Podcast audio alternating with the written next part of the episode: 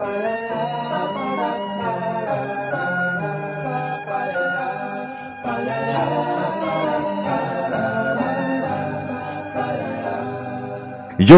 galera que adora um cappuccino, estamos mais uma vez com mais uma dosezinha de um belo conteúdo para vocês, um, um, misturando um pouquinho de HQ, um pouquinho de cinema e por que não outros assuntos, né?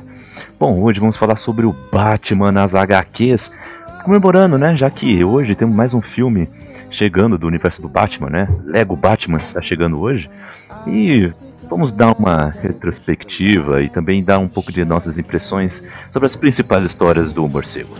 Beleza? Eu sou o Kaique e eu passei uma tarde tomando café com Alfred. E ele disse que o pequeno Bruce sempre foi meio peralta. Ah, vocês entenderam, né? Bom, comigo nesse cast temos Iago. Por favor, Iago, se apresente. Oi, galera. Meu nome é Iago. Eu tava aqui tomando um café com o Coringa e ele me contou uma piada muito engraçada de dois loucos tentando fugir de um hospício com uma lanterna. Eu entendi, eu entendi a referência. Discutível, hein? Discutível. Oh, yeah, Ainda bem que todo mundo entender. Ainda bem que todo mundo entender. Só que todo mundo tem bom gosto. boa. E aqui conosco também está Mike. Por favor, Mike, se apresente. Olá, caros ouvintes, aqui quem fala é o Mike e eu tô aqui tomando um café com leite porque as melhores histórias do Batman são aquelas que ele enfrenta sua contraparte. Boa! Oh. Olha só o Mike, hein? Beleza, hein? E temos aqui também dois estreantes. O primeiro, por favor, John, se apresente. Fala galera, eu sou o John e eu passei uma tarde tomando um café com o Bane na clínica de ortopedia do Hospital Central de Gotham. Ele não fazia fisioterapia, né? Cuidado com esse café aí, rapaz. Cuidado com esse café aí.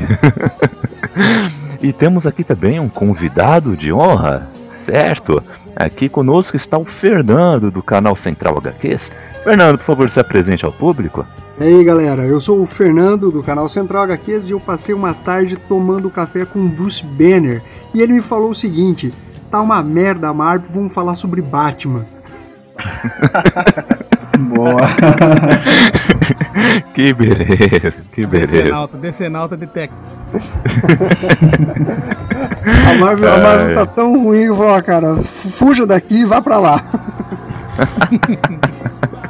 ai, ai. E bom, como adiantamos, vamos falar um pouco mais sobre o Batman. E o Batman, para quem não sabe, foi criado pelo escritor Bill Finger e pelo artista Bob Kane lá na época em maio de 1939, ok? Na Detective Comics. Essa, essa pequena HQ de estreia dele estava também na está na coleção da Eagle Moss também, né? Como um extra, né? Então é legal vocês darem uma conferida. E a primeira edição dele foi lançada, na verdade, 25 de abril de 1940. O título começou com a periodicidade de uma edição a cada quatro meses, viu? E posteriormente a cada dois meses na década de 50 está chegando à sua forma mensal.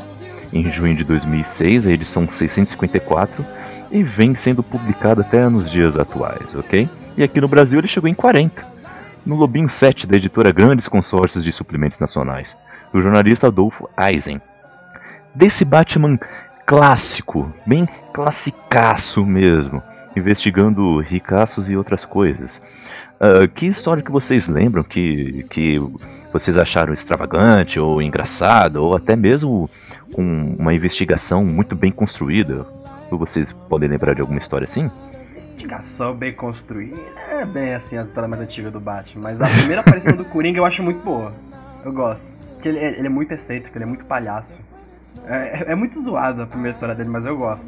É um Batman, é um Batman mais cruel, né? A Panini já lançou três volumes de Batman Crônicas, né? Que traz o, exatamente esse início do personagem uh, ali na década de, de 30 e década de 40. E traz a primeira aparição. E era um Batman que, vamos dizer assim, ele não, não poupava os bandidos, não. Ele, se precisasse, ele matava. Então era um Batman realmente diferente. Sim, até porque o. Sim, até porque a, a, a DC na época. Não era DC o nome dela, mas depois mudou por causa da, da Detective Comics, que é a própria HQ do Batman.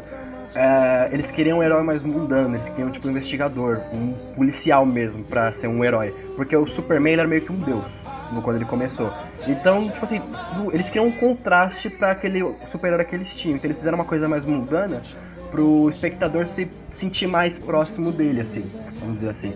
Isso até que eles fizeram Gerar uma empatia, né? É, até no começo do, do, do, Batman ele usa arma, tá ligado? Então, tipo assim, o pessoal fala que reclamou que no Batman vs Superman que o Batman não, não usa arma, essas coisas, na verdade ele usava, mas era bem antigamente.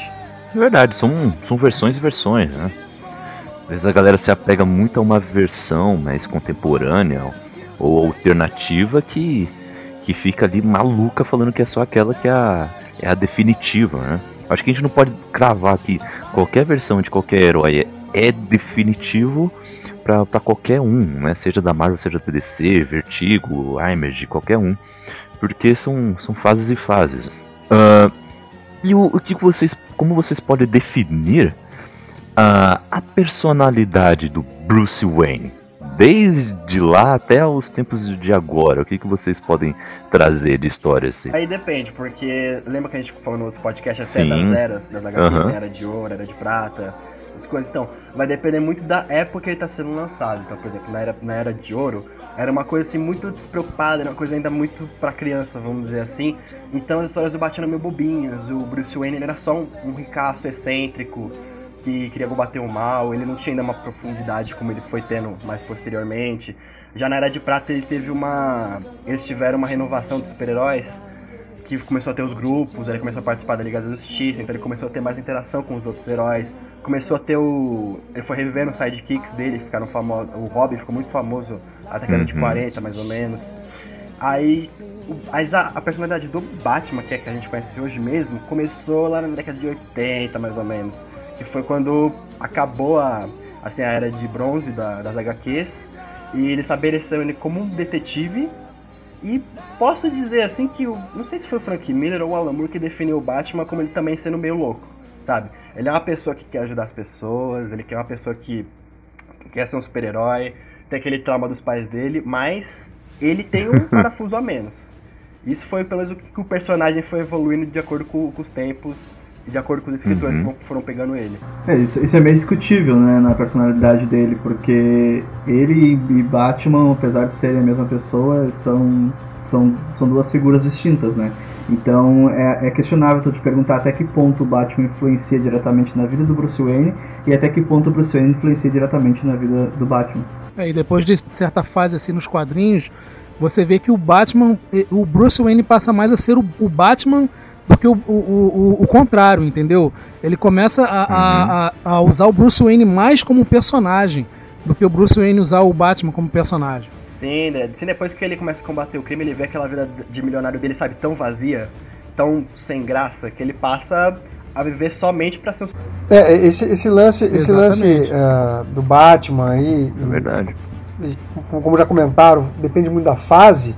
Mas o, o problema da, dos personagens uh, de quadrinhos, assim, é que uh, passam, por mais que as fases sejam mais contemporâneas, era de ouro, era de prata, ou as, as mais atuais, é, é, que os escritores mudam muito, né? Então, cada escritor ele acaba dando sim, sim. uma personalidade um pouco diferente, né? Ainda que, obviamente, os editores eles estejam aí para isso, né? Para não deixar haver uma incoerência na, nas atitudes do personagem e tal.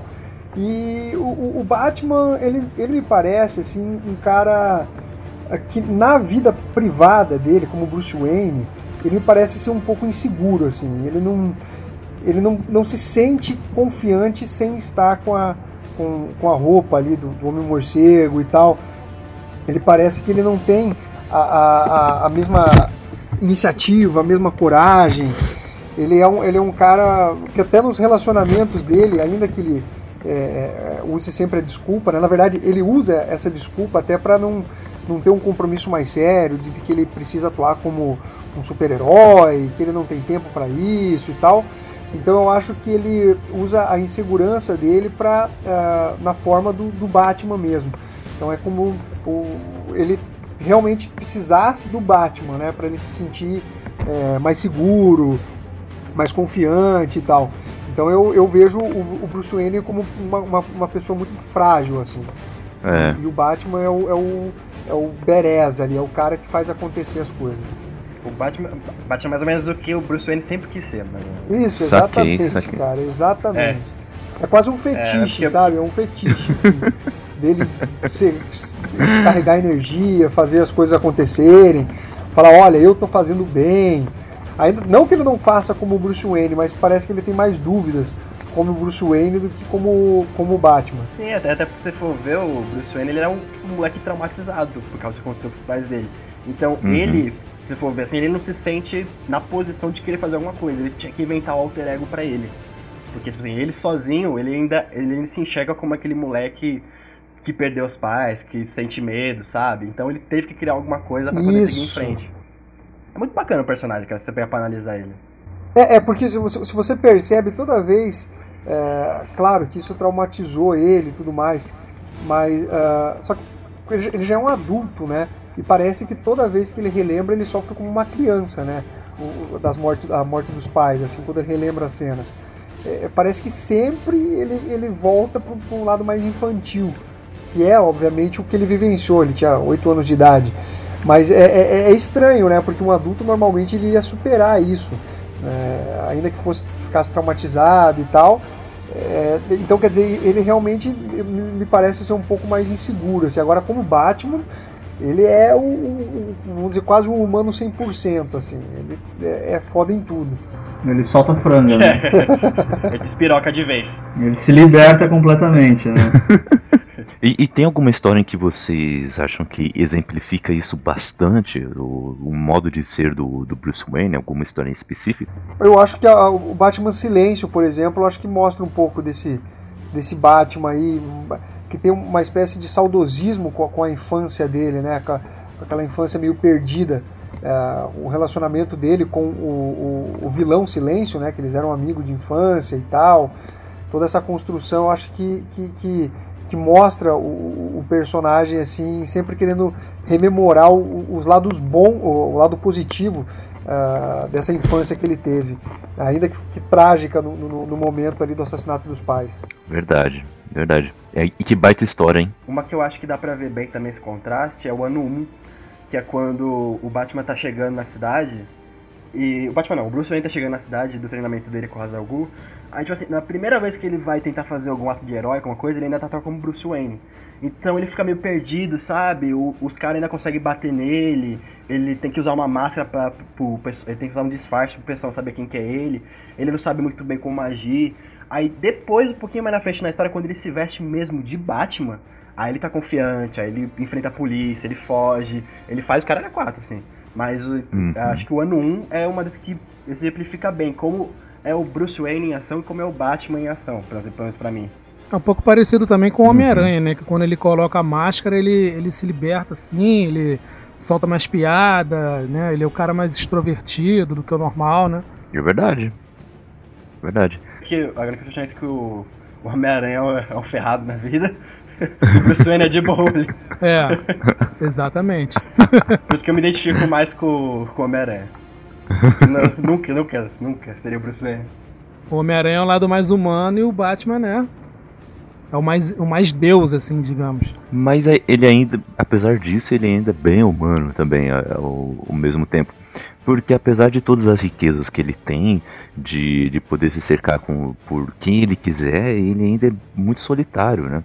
Mesmo com os seus aprendizes, todos os aprendizes dele sempre tem alguma história é, forte antes de se tornar aprendizes e durante o, o aprendizado eles têm histórias é, em que eles, eles ficam uh, é, mudando toda hora de, de faceta, né? Então, hora que parece que eles vão ir pro, pro lado é, mais criminalesco, assim, digamos, né? Cê, e cê tem fala, horas que eles vão, parece negro, assim. Né? É, quase que eu falei lado, lado negro. negro. quase que eu falei. e, e tem horas que, que eles parecem que vão ser melhores do que o próprio Batman. Né? Então é, é, bem, é bem interessante isso, porque tem tantas pessoas por aí no mundo também que são do mesmo jeito também.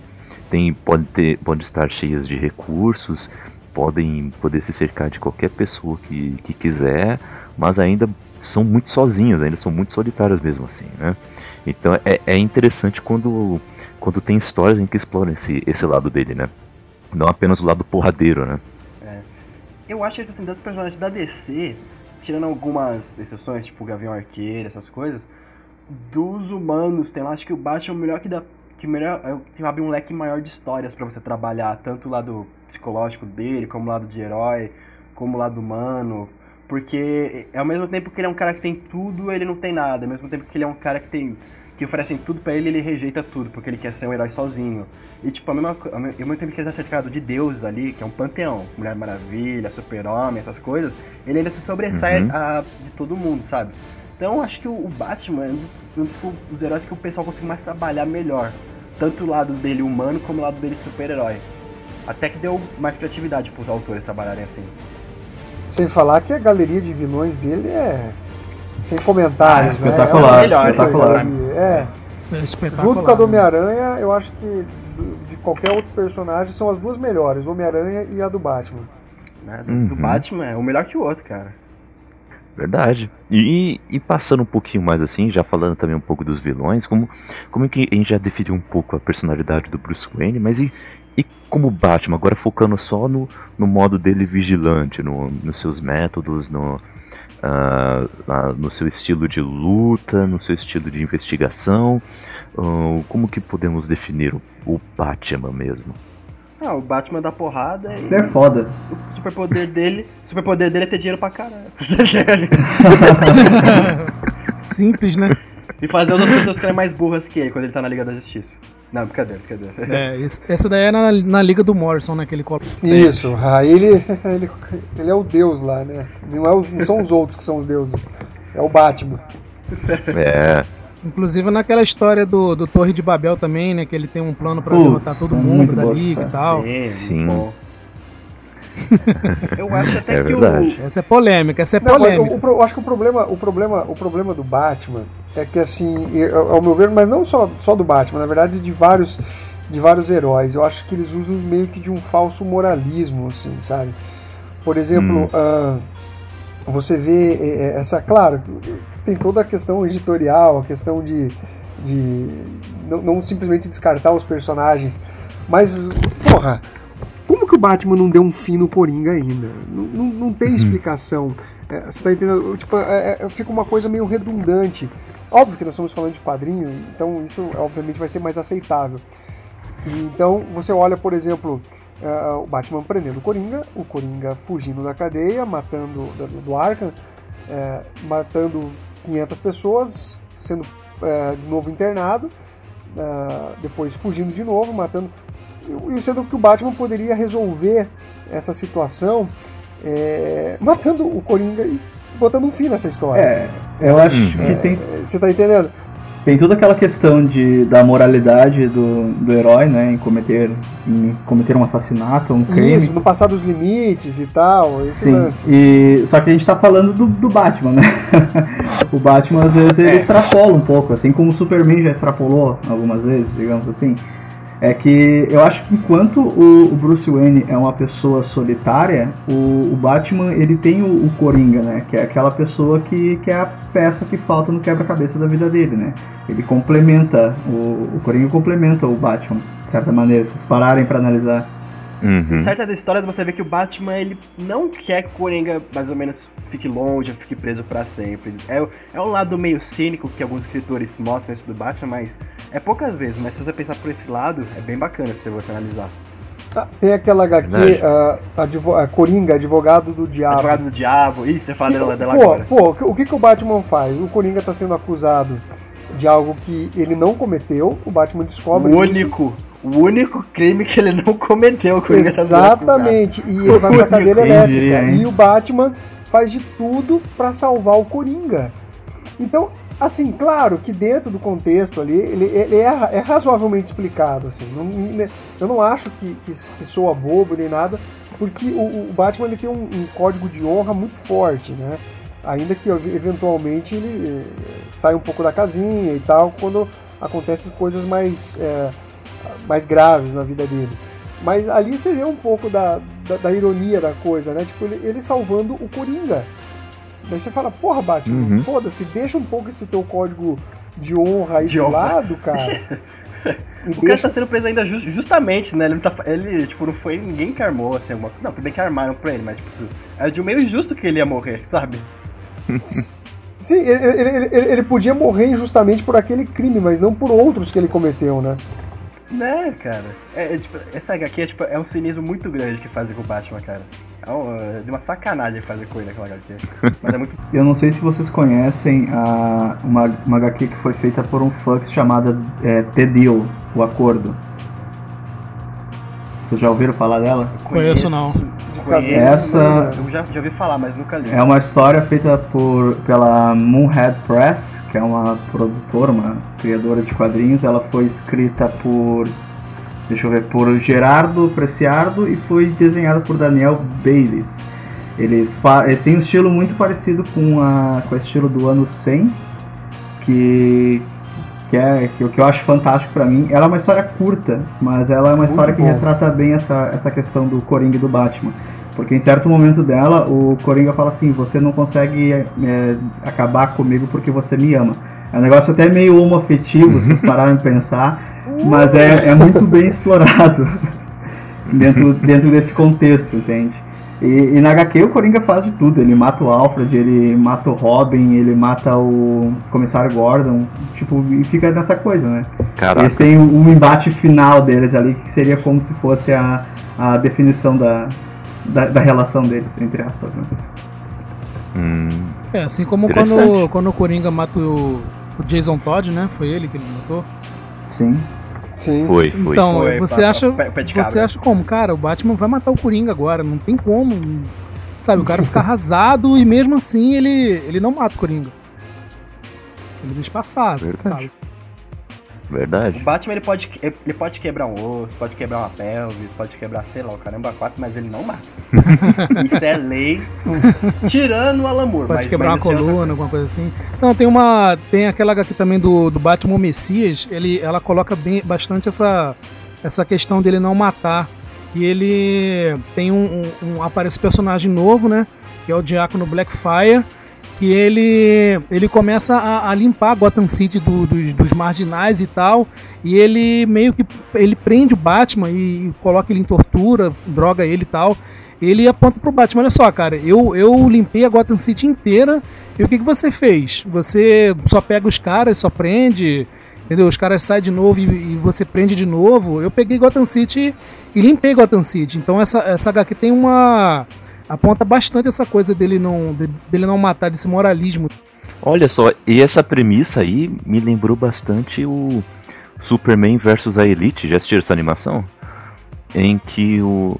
Então, me lembrou, me lembrou bastante essa animação, que é também é, é praticamente. É isso, é praticamente a mesma premissa. Que, para quem não conhece, uh, é um, gru um grupo de, de, de novos heróis britânicos, assim, passaram por experiências e Manchester Black. Isso. E, e então eles começam a querer matar também. E eles estão sempre em, em, um embate com o Superman. Que o Superman é um dos primeiros que, que avistam eles em ação. Uh, e, e, tenta educá-los, né? Falando para não fazer isso, não, não matar e tudo mais. Até que chega um momento em que eles tentam, eles fazem um embate público, né? Eles jogam público contra o Superman. Até que o Superman tem um plano que é, é, é assustador, meu. É assustador. É, ah, o, final, o final é muito maneiro. Putz, que final, meu. O final, final, é de explodir a cabeça. Muito maneiro mesmo. Salvo, salvo engano, essa HQ, porque ela, na verdade é uma HQ, Sim. né? Ela, acho que ela é escrita acho, pelo Joey Kelly. E depois ela concorreu ao Eisner, e salvo engano, ela ganhou como melhor história curta.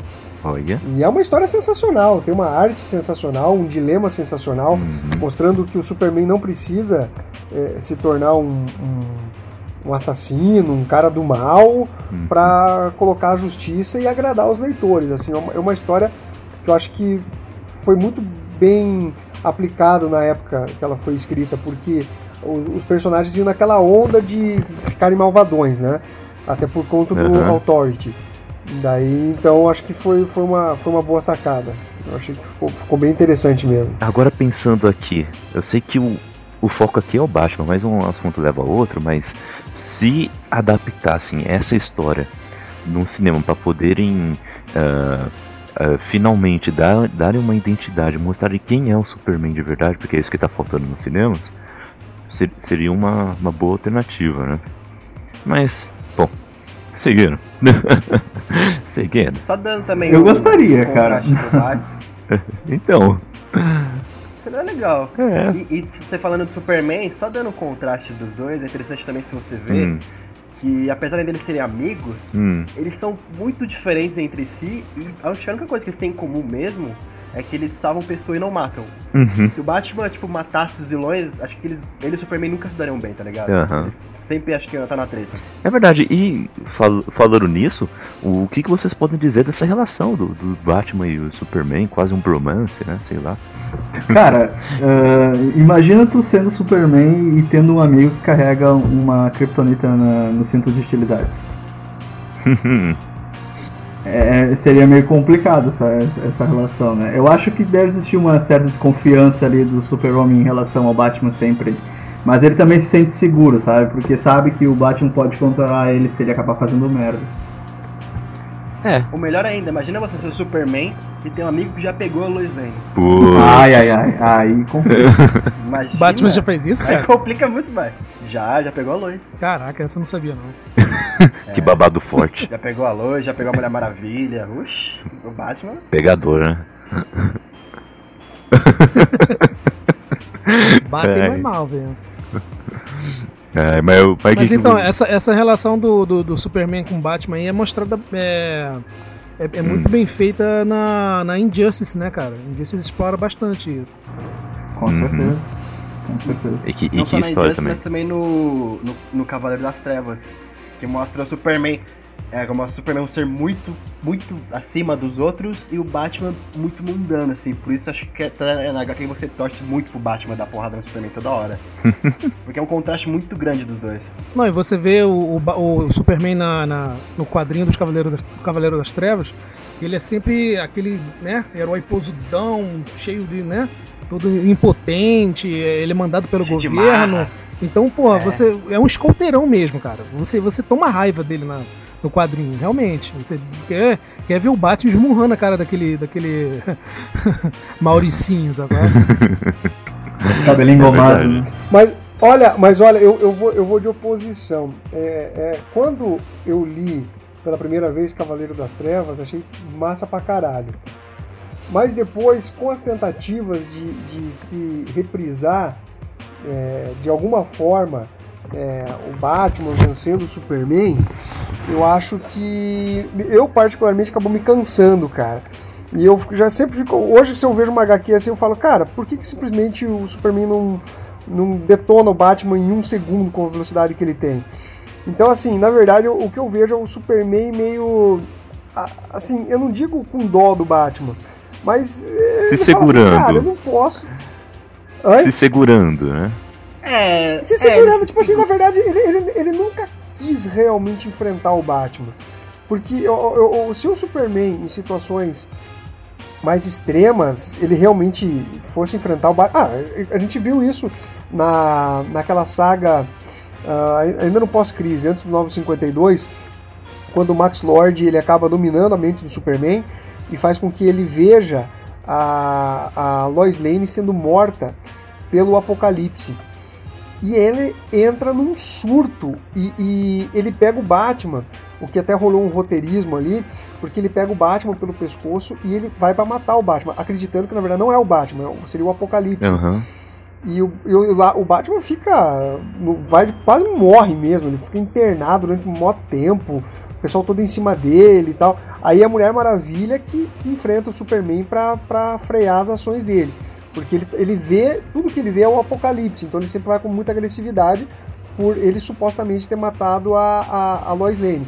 Então a gente vê o que realmente aconteceria caso o Superman resolvesse é, é, dar um atraso no Batman, né? uhum. né? Então eu acho assim, quando rolou a primeira vez, eu realmente achei interessante essa ideia. Porra, cara, bateu nesse, nesse escoteiro, esse cara certinho e tal. Uhum. Só que depois eu acho que começou a ficar um pouco cansativo. Eu não sei, eu acho que ficou um, um plot muito repetitivo desse lance de, de ter o Batman sempre se super, superando o Superman, tirando é, é, coelho da cartola, umas coisas meio forçadas assim. Então eu particularmente acabei meio que, que já não vendo com tão bons olhos assim essa essa, uhum. essas tramas envolvendo Batman. Ah, Fernando, é, é, que eu também, cara, que tipo, virou tão icônico a, a essa, essa luta dos dois na HQ do Frank Miller que todo mundo copiou, né? Aí meio é, é, exatamente. Então, na época que o Frank Miller fez, e o Frank Miller, muito diferente de, de, de outros roteiristas que se passaram, é, primeiro que se passa numa, numa realidade alternativa, e segundo que ele bota um contexto ali, né? A gente não tem Sim. algo como a gente viu em outras histórias absurdas e tal, de repente surge uma. Eles não estão brigando. Eles estão brigando por birrinha, né? Um é. Tipo, tem um motivo. Não, e, e, ali tem um contexto. Por exemplo, o Batman, ele não tá sozinho lutando contra o Superman. Ele tem a ajuda do Arqueiro Verde, ele tem a ajuda do Robin. Então, assim, na verdade, nunca rolou. As, as pessoas se enganam quando falam, ah, o Batman derrotou o Superman em uh, Cavaleiro das Trevas. Não uhum. era o Batman sozinho. Tem uma diferença muito grande entre o Batman sozinho eh, fazer isso e é, com a ajuda de outras pessoas. É a mesma coisa eu falar, olha, eu bati no Anderson Silva, mas não estou contando que eu tenho mais 10 negros junto comigo. Não, você tá entendendo? Tem uma diferença muito grande nisso. Verdade. Então, é, é, não, não, e, e, é, e detalhe ainda, no Cavaleiro das Trevas, é. ele não é aquele ganha do Superman. Ele bate Isso nele, mesmo. aí ele sabe que ele não consegue ganhar. Aí ele, se, ele finge que ele morre, né? Ele se mata o Superman tomando consciência. Aí que ele ganha do Superman. É, ele não ganha na porrada, é, é um ganho moral. Engana. É exatamente, uma vitória é. moral dele. Então, é, a gente, a às vezes a gente se engana, que depois outros roteiristas acho que não captaram tão bem a ideia, mas é exatamente isso que você falou. A, a, a vitória, ela foi é, é, moral e, e, ela não é, é pautada no Batman querendo trocar sopapo com o Superman, até porque foi estúpido isso. Então o Batman montou uma estratégia, ele utilizou o, o Arqueiro Verde, utilizou a Robin, né? E, enfim, e todo um contexto. Eu lembro que o Superman ele ficou enfraquecido porque explodiu uma bomba nuclear e ele até absorve os poderes da Mãe Terra. Foi até uma coisa meio diferente do, do personagem, enfim. Então já era um Superman que, inclusive, já, já no início da história, é, é já é falado que não é um Superman no seu melhor estado físico. Já antes de ter sofrido toda o enfrentamento com o Batman, toda a, a, a, tramóia ali, já fala que o Superman era mais fraco do que o Superman é, de, de outros momentos, assim.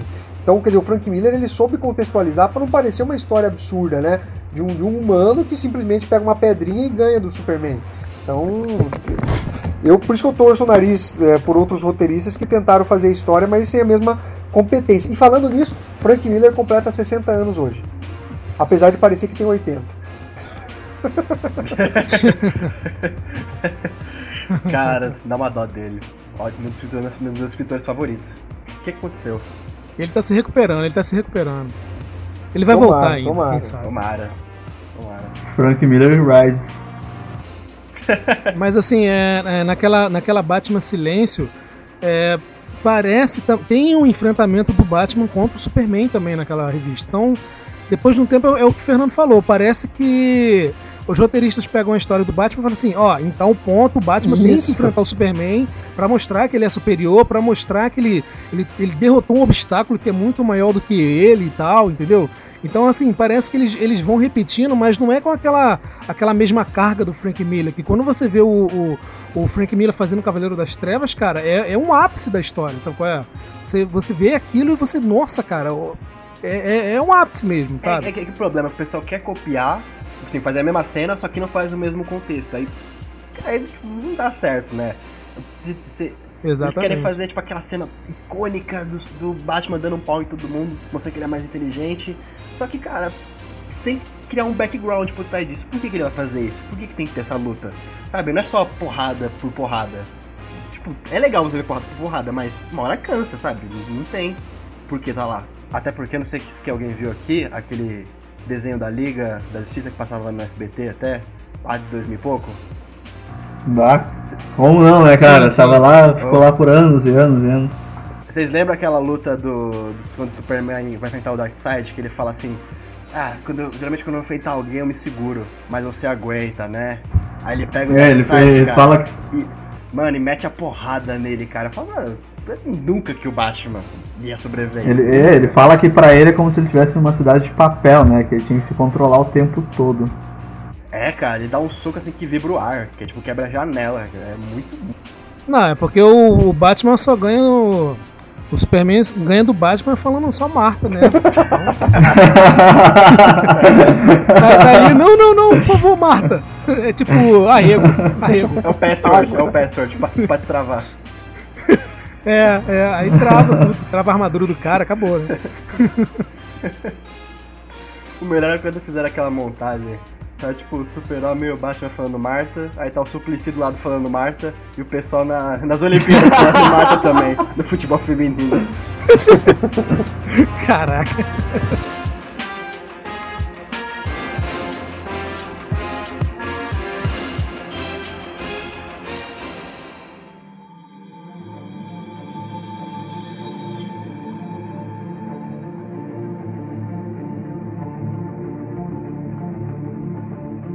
E a relação que vocês acham então com, com os Robins também, gente?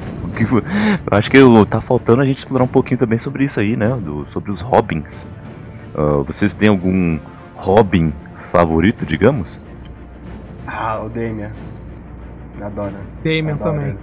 É, é, é, que ele é muito, é que ele é muito, ele é muito melhor, porradeiro, cara, muito esquentado. Ele não é tão comportado, eu gosto desse tipo de personagem. Ele faz um contraponto. O Damian, né? o Damian e o Dick Mais também, porque... O porque o Dick assumiu o manto de, do Batman no, naquela fase do Grant Morrison. Então seria o cara ideal mesmo para assumir o manto do Batman, na minha opinião. É isso que eu ia falar, eu falo assim, melhor é, do que eu, o Dick, acho, meu. Eu acho que o legal do Damian é que ele faz um contraponto, né? Acho que ele faz um contraponto interessante com, com o Bruce Wayne. Os outros, os outros uh, uhum. Batman, os outros Robins, desculpe, é, eu acho que eles seguem mais a linha do, do, que o, do, que o, próprio Bruce Wayne espera deles, né? É, o Dick Grayson seria, como foi mostrado depois que o Batman morreu, entre aspas, né?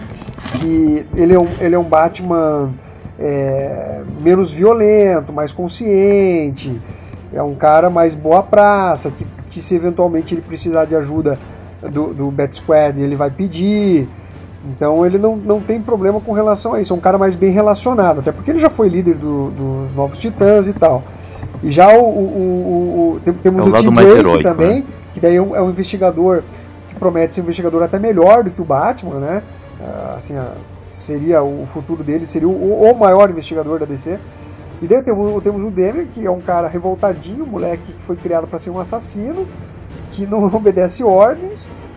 O Jason Todd, que também segue um pouquinho essa linha, ele é mais impulsivo, só que não é uma criança, já é um adulto, né? Assim, um, um, mínimo um adolescente na fase adulta quase. Então, eu, eu uhum. particularmente gosto mais assim do, do, do, Dick Grayson, mas o, o Damian, eu, eu, acho interessante o contraponto que ele faz com, com o Batman. E ainda bem deram. Vocês acham que ele. E ainda bem que, falar rapidinho, ainda bem que deram calças pro Robin, né? Uh. Que antigamente era só uma ah. cuequinha com as pernas de fora, cara. É. E era muito estranho. Aquela sunguinha. É. Aquela sunguinha de escama dele é, verde era foda. Era muito estranho. Você vê, tipo, Batman. E aquele sapatinho, sapatinho do Duende também era bizarro. É, e, tipo, é muito estranho você ver, tipo, o Batman na HQ mais antiga, do lado do Robin, aquela criancinha com as pernas de fora. Dava uma impressão muito errada. muito errado, errado. Caramba. E o, o que então o que vocês acham que o Damian ele funciona melhor quando está junto do, do Jake ou do, do, do Bruce? Por exemplo, num futuro talvez ele sozinho, sem esses dois elementos junto com ele, assim, apenas ele com é, ele interagindo com o resto do universo DC. Vocês acham que ele sozinho não funcionaria tão bem como junto com esses dois personagens? Ele com. É, o, o, Isso. o Dame, achei que com mais experiente ele funcionaria sozinho. Mas tipo, nas fases dele que ele tá mais é. novo, você vê que ele sempre precisa de alguém para orientar ele. Tipo, ele quer se achar, ele quer falar que ele é independente e tal, mas não. Você vê que ele sempre tá pedindo ajuda ou pro Dick, ou pro Batman mesmo, ou até pra outro membro do Bat Squad, tá ligado? Até pro Alfred já pediu conselho. Hum. Então, tipo assim, então, tipo assim, ele ainda é uma criança. É, mesmo ele querendo não admitir, ele é uma criança no fundo de tudo. Porque é assassina, lógico. Mas, mas ele ainda é uma é. criança. acho que por exemplo, quando tiver mais uma experiência, ele conseguir assumir o manto mesmo do Batman, acho que ele vai, puta, vai longe. Eu tava, eu tava, eu tava lendo em um lugar uma vez que tem uma HQ que o Damian ele, ele se vê no futuro, no futuro alternativo como o próprio Batman. E, e ele é diferente do Batman porque ele ele é mais porradeiro assim, ele não tem ele não tem moral, ele se ele tem que matar algum adversário, ele vai lá e mata. E ele tem um gato chamado Alfred também. É um detalhe, é. Ah, eu, acho, eu acho que o Damian no futuro, cara, ele seria um Azrael. Isso, Pronto. isso. Exatamente. Seria um Azrael, com, com certeza. Ele, ele, não se encaixa como Batman. Eu acho que quem se encaixaria mais como Batman seria o Tim Drake ou o, o Dick, né? Mas o, o, o Damian falou tudo, cara. Ele não, não, não, não seria um bom Batman, não, cara. Pelo menos não respeitaria o legado. Seria o Azrael, ia matar uma galera e ia, ia começar a ficar louco também. Primeiro crime do pinguim, cara, ele ia ficar sem cabeça, tá ligado? Com o Damian lá. Exatamente, ia ficar sem ele ia nariz, o nariz cara. dele e ia enfiar não sei aonde, mano. Putz. Imagine sinistro, só essa história. Sinistro, Eita. Já tô aqui, o Batman tem que a naquele moleque. Então o cara faz o que ele quiser, bate, bate, bate no sei quem, vai na se tu me lembra, se não me engano, tem uma HQ que o Batman faz o Damien pra escola, mas é tipo bem paralelo assim. Mano, o Damien dá porrada no pessoal da escola, tá ligado? Ele é um moleque muito psicopata. É um bullying, cara. Tá ele, ele, faz o bullying, né, cara? Ele faz o bullying. Ele faz galera. o bullying pro pessoal da aula do colegial, tá ligado? Que é bem mais velho que ele, cara. Não, na fase, na fase do Morrison também, é, ele, ele meio que reproduz aquela cena do Coringa espancando o Jason Todd com o pé de cabra, só que ele faz o oposto, ele bota o Damian é, espancando o Coringa com o pé de cabra. ah, cara. Caraca. É verdade. Ele, ele inverte Nossa. a parada, sabe qual é? Pesado, hein? Caraca. Pesado. Mas tem um episódio também Fa na HQ. A fase do Morrison é uma das minhas preferidas do Batman, cara. Mas tem uma fase também na HQ em que o. Em que o Jason Todd volta como, como capuz vermelho e ele também enfrenta o Coringa com o pé de cabra também, não é? Ou tô enganado? Acho que Quem? Tem... O Jason Todd? Isso, quando ele volta como capuz vermelho. E aí ele enfrenta o, o Coringa e ele, ele tem, um, tem algumas cenas em que ele tá com o pé de cabra também espancando o Coringa também. Sim, é, eu não lembro bem, porque eu, eu, eu lembro mais da animação, da fase no, nos quadrinhos eu não lembro. Uhum. Mas é algo similar mesmo, é algo similar a isso. Uhum. Rapidinho. Interessante, é interessante. Só me tira a dúvida, é o Tim Drake que vem depois do Jason Todd, né? Que ele, ele morre quando o Coringa mata ele, ele, o Batman encontra depois do Tim Drake, não é? Sim, se não me engano. Que ele é o terceiro Batman, ele é o terceiro Robin, né? Pra cronologia. Terceiro Robin, é. Cara, Isso. é o encontro mais estranho que eu já vi na minha vida. O Tim Drake tá roubando, acho que a calota do Batmóvel, não é? Alguma coisa assim. Aí o, é, aí o Batman chega. É ele, é, ele que, é ele que descobre a identidade secreta do Batman. É, cara, né? é coisa muito. Sozinho. É, é coisa assim. muito engraçada. Aí chega o Batman, olha pra ele assim, falando: Então você tá me roubando, né? Vem cá pra baixo caverna, deixa eu pôr um colã em você. A, a coisa muito bizarra do último, último dia que vira Robin, cara. Foi tipo o mais bizarro de todos. Vem cá que eu vou te botar uma sunga verde e um sapatinho de doente, tu vai ser o Robin. Não, tio, me larga, tio. Tio, o que, que é isso? Mulher pra minha mãe, tio. É tipo... Putz, meu. Que cena é essa? Chegou o alvo dele lá. Senhor, senhor Wayne, mais um, senhor Wayne. Já é o terceiro. Já é o terceiro, senhor Wayne. Mas... Mas o outro já acabou de morrer, senhor. Ele não aprende a lição, né? Sempre Não, mas, mas, oh, mas escuta, esse da roda não é o Jason? Não, não, é o Tim. O, o Jason que morre com o pé de cabra, aí depois o. Não, não, mas Batman o que foi recrutado. Porque o Tim, o Tim não foi recrutado após descobrir a, ori a identidade secreta do Bruce Wayne? Não foi não, isso? É, eu lembro que o Tim, o Tim foi o cara que descobriu e, sozinho. E isso, então por isso que eu tô falando. Quem tava roubando a roda, eu acho que foi o Jason. Ah, ah então pode ser confundido, mas é, eu, é, eu acho que foi, eu, eu, eu, não tenho, é. não sei, mas eu acho que foi, foi assim. O, o, o, o, Dick foi por causa dos pais morreram no circo, tal, tal, tal, enfim. Aí é. tem o Jason, que, salvo engano, tava roubando a roda. E daí o Tim, uhum. eu lembro que ele, ele descobriu a identidade do Bruce Wayne é, como Batman. E chegou e falou: Olha, cara, eu sei que. Por isso que eu falando que ele, o cara é fudido na investigação. Desde moleque, eu, Aí ele chegou e joga na cara do Bruce Wayne. O Bruce Wayne fala, ah, tipo, é, você vai ser o nosso novo Robin. Mas vamos falar sério, né? Esse lance do. Assim, é, que não seja muito, não é muito difícil, né? Descobrir que o, que o Batman é o Bruce Wayne, né? Mas, assim. mas, mas esse lance, cara, esse lance assim do do, do, do, do- Batman com o Robin, não adianta, cara. É uma relação muito, muito estranha. Quando você para pra realmente pensar, se você é, simplesmente tá lendo nos quadrinhos e falar assim, ah, beleza, é quadrinho e tal, e você não entrar no, no Hum. mérito, assim, não se aprofundar muito, beleza.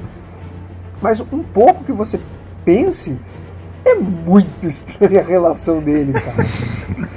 É Não, e muito. antigamente era pior ainda, né? Que tinha aquelas capas lá que o. Esqueci o nome do cara lá, do. do não sei o que, dos Inocentes. Sim, Que ele publica o livro contra eles, porque ele tem A umas se- capas lá a, que eles estão. sentados no, no É. canhão, um atrás do outro. Aquilo lá era pior, Ô, John, cara. John, Antigamente é era a, muito é a pior. sedução dos inocentes, Luli. Isso, é do Frederico We- Werther, Werther, né? Por aí. É, vamos pro cara que não tinha muito o que fazer e foi lá criticar os quadrinhos. não, Psicó- um psicólogo lá do. Na verdade, essa, essa ideia de sidekick, é, é, no primeiro momento, ela, ela tem a sua lógica, né? Que é, por exemplo, o, o leitor daquela época, mais antigo, Uhum. que podia se imaginar auxiliando um super-herói. né? Então a gente tinha Isso. o Buck, tínhamos o Rick Jones. É, então, imagina, pô, era um moleque de 12, 13, 14 anos que estavam participando das aventuras dos super-heróis. Então, por esse lado, por essa ótica, os leitores se identificavam. Ó, o Robin é um garoto, tal, olha, podia ser o Robin. Só que por outra ótica, você olha a respo- irresponsabilidade dos heróis, cara. Tipo, o América Steve Rogers levando um moleque pra Segunda Guerra. Mundial, cara. O menor de idade, porra. E acho que ele, ele tinha 16 anos, né, cara? Ele não podia nem se alistar no serviço Então, militar. é, é né? isso que eu tô falando. É, é muito ele ainda burlou a lei cara. pra levar a criança. Óbvio que o Batman tem que se culpar pela morte do, do, do Jason Todd. Tem que se culpar, velho. Porra, você tem a responsabilidade que o cara tem. Não é uma coisa tipo, ah, beleza, eu vou, vou sair com o Superman do meu lado. Não, velho, tá botando uma criança, por melhor treinada que seja. Né? Enfim. Claro que tem o. No caso do Damian, o Damian fazia as coisas meio que é, por conta própria. Ele não obedecia as ordens do Batman. Então tem até uma explicação nesse sentido de o Batman, ah, olha, mesmo se eu não deixar ele fazer as coisas, ele vai fazer sozinho. Então é melhor que ele faça sob a minha supervisão. Ele Tem falou, a- a mão, a ele falou com a mãozinha assim pro alto, né? Olha, já que eu não posso impedir, né? É, Vai, então, dá ajuda. tenta se dar esse migué, né? Vambora. Mas, É, o mas, migué. se, é, mas se você analisar, é muito estranho essas relações. E o Frank Miller parece ainda mais doentia essas relações do Batman com os Robins, né? Que é um cara muito mais velho e com, com Robins que parecem ser muito mais novos também. né? Não, não. No, assim, Frank Miller, assim, adoro Cavaleiro das Trevas, mas tava escrachado que a Robin tinha um crush ali no Batman. Queria dar uns pega ali. Tipo, ela era tipo, escrachada, assim, pra, pelo menos pra mim. Cara, se você lesse em Siri o, o, Assassino Mare- Amarelo, que é com o Hartigan, John Hartigan, com a Nancy, com a Nancy, cara, a Nancy, e, eles, eles se É. relacionam depois, claro, depois que ela ficou adulta. Mas, cara, se não tem um, um- um- um lastro de pedofilia ali, é sério. Não, eu não acho que. Eu não acho que o Frank Miller tá fazendo apologia nem nada. Não, não, ele, Eu- ele, eu acho- ele- ele só- ele só não liga, né? Ele só põe, tipo, tem uma pesada, ele põe. Isso, eu- na verdade eu acho até interessante a construção que ele faz. Assim, ainda que por um momento você ache estranho e você meio que reprove. Mas é, é- é uma coisa que eu sempre defendo a liberdade criativa do autor, né? É, desde que ele não faça uma apologia ou não seja um babaca. Mas o Frank Miller ele sabe É. construir muito bem essa, essa questão assim e deixar o leitor meio com aquela pulga atrás da orelha. Fala, porra, cara, a coisa não tá muito certa aqui não, velho. As coisas estão erradas. Tá legal, tá legal, mas, tá- mas tem alguma coisa errada. Isso, exatamente. É, ao- É ao- muito foda, muito foda, mas tá errado. mas tá errado. Algo de errado não está certo. Aquela coisa. é complicado mesmo. E, e, o, e esse. Essas parceiras femininas mesmo do Batman, a Batgirl, também a Barbara Gordon, ah, a Robin também do Cavaleiro das Trevas. O que vocês acham da, da, da relação dele com, com elas, como Batman mesmo, como Bruce Wayne? O que, vocês acham? Olha, co co como Batman, ele parece ter a mesma, a mesma relação que ele tem com outros, assim, ele não tem um, um trato diferente, até a Batgirl, aquela a muda lá, que esqueci o nome dela, que assumiu o manto depois da Bárbara. É, isso, a Cassandra Cain. Porra, é uma das, uma das maiores lutadoras do universo DC ali. E ela é muito foda. Então você viu que ele tipo, enfrentou ela, ele, ela não pegou leve com ele, ele não pegou leve com ela. É, tem a caçadora também, né? Que, que, que também já leva um, um estilo mais, mais é, psicopata. Ela, ela não. não é, ela seria até o, o, o, lado malvado ali da Batgirl, por exemplo. Né? Ela, ela, ela, ela, se ela precisar matar, ela mata, uhum. ela, ela fere os caras. Então ela tem um, uma postura um pouco diferente, né? É, ela, ela é tipo o Damien de saia. Isso, isso, isso. Não tão maluco e tão rebelde, né? Porque ele, ele é bem, bem extremo, assim. Ele é bem homicida mesmo. ah, ele foi criado para ser assim, né, cara? Ele é Liga dos é. Assassinos, ele. A ideia da, da, da, construção do personagem pela mãe dele era isso. Realmente, realmente. E então, o que, que vocês acham também do Batman fora das HQs, hein? Tanto no, nos cinemas como nos jogos também, né? E que vocês acharam como eles exploraram toda a personalidade que falamos, tanto do Bruce Wayne como do Batman? Os filmes do Joe Schumacher contam? Contam. Eita. Então, né? primeira vez que exploraram a primeira vez que exploraram o lado gay do Batman nos filmes ali, achei muito legal. Ai, caramba. Na verdade não, cara, porque na, naquela, naquele Batman de. aquela seriada de TV de 66 já, é, já mostrava, verdade. né? É. Mas, mas aquilo era escrachado, era, era pra ser bem da, daquele jeito aquele, mais. É, é aquele, aquele é o reflexo da época, né? E, e, o, e os filmes do, do Schumacher, eles, eles meio que prestam uma homenagem àquilo, né? Mesmo, mesmo sendo daquele jeito dele, né?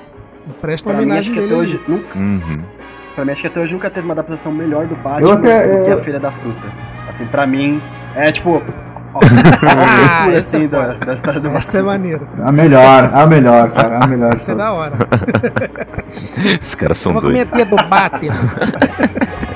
Chama de babado. Lógico que foi do cu, Aquilo é muito bom. mais acho que eu tirei. é muito bom, cara. Aquilo é irado.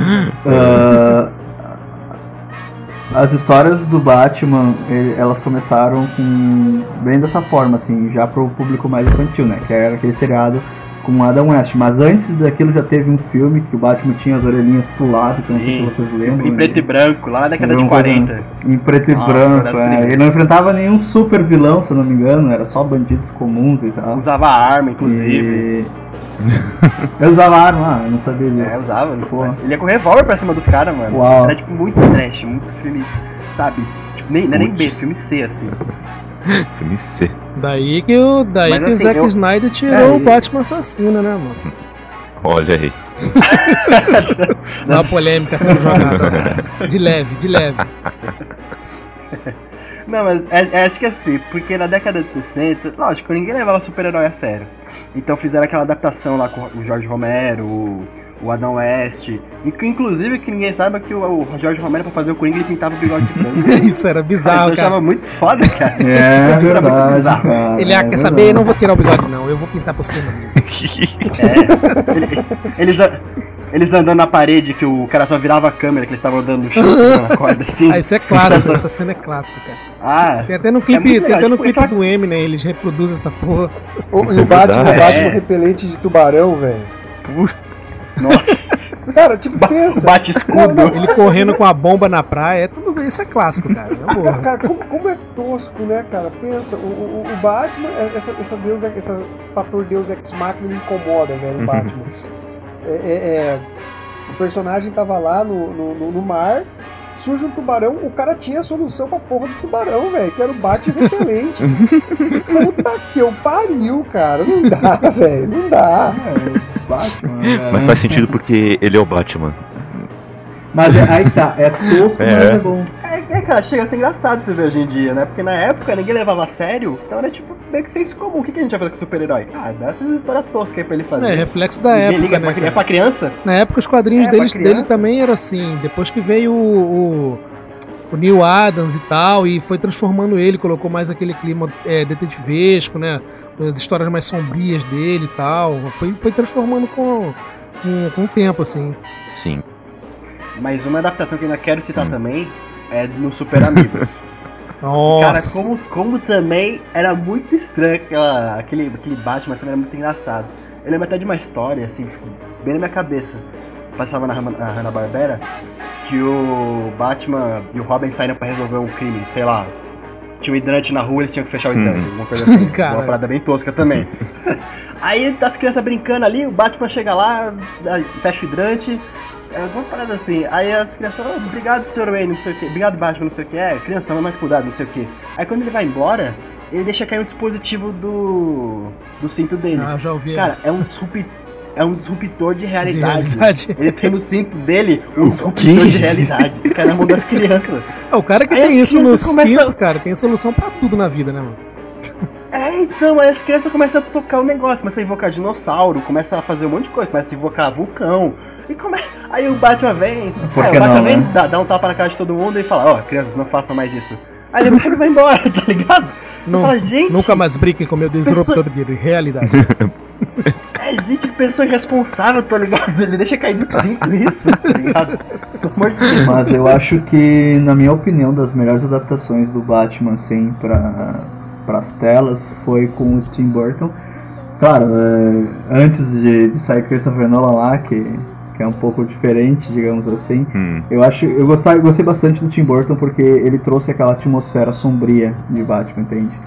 Sim. É, aquilo ali, ah, aquilo ali me comprou completamente. Eu era pequeno, vi aquilo, ficava completamente basbacado. Aham. Não, e foi a época que lançou a Batmania também, né? Que foi em 1989 que Batman estourou, assim, com, com os filmes do, do Tim Burton. É, Apesar dos, dos filmes do Tim Burton serem bem cartunescos, ele foi o que mais levou a sério o Batman naquela época. Tanto no Batman como o Batman pra sempre, né? Que é com o Coringa, que é com o Pinguim. Que é a continuação. É, eu acho que é. Aí, não, internamente é o do. que o- com- tem o é. Jim Carrey, não é? É o Charada e o Duas Caras. Ah, acho que é. Que é com o Val É Kilmer. que, que o Batman, que o Batman é, É. com o Coringa. Não, era o Batman. É O, o Batman. primeiro foi só Batman, ao segundo é Batman Retorno, que tem um pinguim e a mulher gata. Hum. Isso, isso, Batman Retorno. Aí, tipo assim, o Tim Burton ele levou o Batman nessa ele estudou realmente a história do personagem e deu o Batman um pouco mais dos anos já do Neil Adams, se você for pegar assim pra ver. Já era uma história um pouco mais sombria, assim, apesar de ter bastante cor, bastante coisa teatral, era uma coisa mais, mais pra baixo. Só depois que o Joe Schumacher pirocou, despirocou de vez, mas. Né, Nada É, eu não sei se vocês, se vocês lembram que o Michael Keaton falou que, o, que ele desistiu do projeto quando o Joe Schumacher falou que questionou porque tudo tinha que ser tão escuro. Né? Uhum. É, Que inicialmente o Michael Keaton ele ia fazer o Batman antes de eles chamarem o Val Kilmer. Aí por causa desse pronunciamento do, do Joe Schumacher ele acabou desistindo do projeto. Isso foi até recente que ele, ele deu uma entrevista e falou isso. E também é legal que você vê que, por exemplo, quando passa pro Nolan, que começa a trilogia dele, ele meio que entende o que o pessoal de quadrinhos faz com o Batman, e ele fala assim, olha, eu não vou seguir nenhuma linha, eu vou fazer o meu Batman no meu mundo. E ele fez ali uma, um- uma trilogia fechadinha no mundo dele, e cara, saiu super bem, sabe? Tipo, uma história realmente adulta, que você não fala que aquilo é uma... É, vai, são filmes pra criança mais ver, que é um filme que realmente tem uma trama, tem dos melhores vilões até hoje, que é o Coringa do Sim. Heath Ledger. O melhor. Que, cara, o Batman tá levado a sério Uhum. realmente. É, o melhor, É. assim, do cinema, provavelmente é o Ah não, com certeza. Parece que o Nolan antes de trabalhar com Batman, ele conheceu todo o contexto do herói, ele dirigiu tudo antes de começar a produzir. Isso. né? Ele não só pegou aquilo que ele conhecia por fora e foi lá e fez. Não, ele teve um trabalho sério ali até pra, pra recriar esse, esse Batman, né? Nos cinemas. É verdade, é verdade. Foi um bom trabalho, foi um bom trabalho ali que ele, que ele fez, assim. Só que a DC também não pode ficar viúva também do trabalho do Nolan, né? Tem que também dar uma nova direção também ao herói aí, agora com Ben Affleck, né? E, e sobre os games, o que vocês acham dos games do Batman, né? Eu lembro que teve um que eu joguei muito com ele, que foi aquele game do Liga da Justiça do Play 2, já jogaram também? que tem ele, que tem o resto da liga também, e sempre você joga em dupla. É o, é o, era o, a primeira, Já joguei, já primeira terminei, fase cara. mesmo é Batman e o Superman, aí eles enfrentam o Brainiac. É, aí depois o. Aí depois tem. Não, pra Play 2 nunca joguei não. É da hora, meu! Eu joguei, é divertido, ele lembra um pouco Marvel Ultimate Alliance Isso. e, e X-Men Legends. Destiny, eu acho. Não, Destiny Legends, isso. Isso. Que é mais RPG. É é um jogo divertidinho pra te jogar em dupla, assim, mas É. sozinho ele pode ser um pouco cansativo. É. Mas é. Eu então- lembro do, de Play 2, eu lembro do, da adaptação do Batman Begins, cara, que era irado. Pô, verdade. Era foda, maneiro. cara, era Era foda. espetacular, É verdade. era muito maneiro. Verdade. Tinha até fase com Batmóvel, que tu pegava aquele Tumblr foda dele, assim, era muito maneiro. O sistema de stealth desse jogo era muito bacana, cara. Uhum. Verdade. Eu não só o Begins, né? Depois do Begins veio veio acompanhando os filmes também ou não? Ou só ficou no Begins? Eu não lembro. Só ficou no Não, só Begins, ficou no né? Begins, Oh, infelizmente. só ficou no Begins. Mas tem É. a série do Arkham aí, né? Que, porra, é, me- é, me- é o É melhor jogo do Batman, cara. Pra mim, assim, é o, é o que mais explora a mitologia, as características, psicologia do personagem, sabe? Cronologia, tem um respeito enorme à cronologia do, do personagem, é Fora a veia investigativa dele, que é muito bem explorada nos jogos, né? Também, também Não é é todo. Ah, eles fizeram um completamente o. é, Pode falar. É, né, fala- perguntar um negócio. É, não sei se já jogaram mais que eu até a série do Arkham. Foi ela que influenciou mais os HQs, porque eu lembro quando eu li o Batman, o Arkham ele era citado, mas ele não era tão bem trabalhado. Eu sei que depois que começou a ter uma febre dos jogos, do Arkham e tal, começaram a fazer mais, mais arcos do Batman né, focados no Arkham mesmo. Não, eu sei que, que teve antes do Arkham HQ, né? Do Asilo Arkham. Mas assim, você quer dizer que depois, depois dos jogos o Arkham começou a aparecer mais nos quadrinhos, é isso? É, então, eu tenho essa dúvida, porque quando eu. Acho que eu, eu lembro quando eu lia dessa fase mais comecinho dos anos 2000, até mesmo antes, não tinha um foco tão grande assim no Arkham. Depois, tipo, muitas histórias passaram a surgir do Arkham. É, parece que ele- eles usavam mais o Arkham pra resolver as coisas, né? Botou mais em evidência, né? Por causa do, do, É, dos antigamente jogos. era. É, antigamente o Arkham era só um presídio, tipo, tava bem em evidência. Só depois que os jogos começaram a trabalhar isso, que foi ganhando mais notoriedade nas HQs. É, que ele pelo foi menos explorando mais o universo ali do Arkham mesmo, né? Verdade. É verdade. É interessante isso. E, e vocês lembram de algum jogo um pouco mais antigo? De Nintendo, de Sega? Super Nintendo. Só de Atari. Tem um de Super Nintendo que é o Batman Adventures, se eu não me engano. Que, que é um jogo É o do, da é série baseado animada. na série animada, exatamente. Eu joguei esse, eu joguei Eu esse. fiquei. Puta, a gente não falou, mas A série animada é foda, né, cara? Nossa, série, a, série, a- a série animada é a melhor adaptação dele pra Com desenho. certeza. Aquela abertura é inesquecível, cara. Melhor. Aquela É, trilha, a bata, nossa senhora. Muito boa. Melhor que os filmes atuais? E ali Arlequina. influenciou muito pra gostar. E a Arlequina É surgiu verdade. É. Foi, verdade. foi. Pelo. Esqueci o nome do cara. O... Tem. Cara, o cara que faz as, as animações da- dele, da DC também. Tem. Tinha alguma coisa. É Bruce? Timm, Bruce. Isso. Isso, isso. Ah, e eu também não sei se vocês concordam comigo, Hum. mas assim, tem o Christian Bale, tem o Ben Affleck, o Michael Keaton, mas pra mim, acho que um dos melhores Batmans é também o narrador do jogo e do das séries, que eu não lembro muito bem o nome dele. Tanto ele como Mark Hamill como Coringa. Uhum. Assim, as interpretações deles como Batman, cara, são sensacionais. Sim. É, o narrador, o narrador brasileiro dá um, dá um show, cara. Da série animada ele é Nossa. foda. Ah, o Mark É. Hamill como. Da, da série animada e da Liga da O Justiça. Mark Hamill como Coringa é overacting do começo ao fim, cara. É tanto na- nos, Uhum. no- nos desenhos, quanto nos jogos, quanto lendo a- o tweet do Trump lá.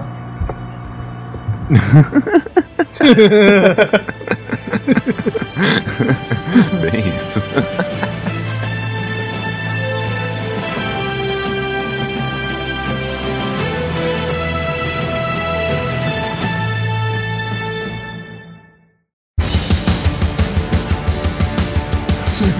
E, e agora eu quero saber de vocês.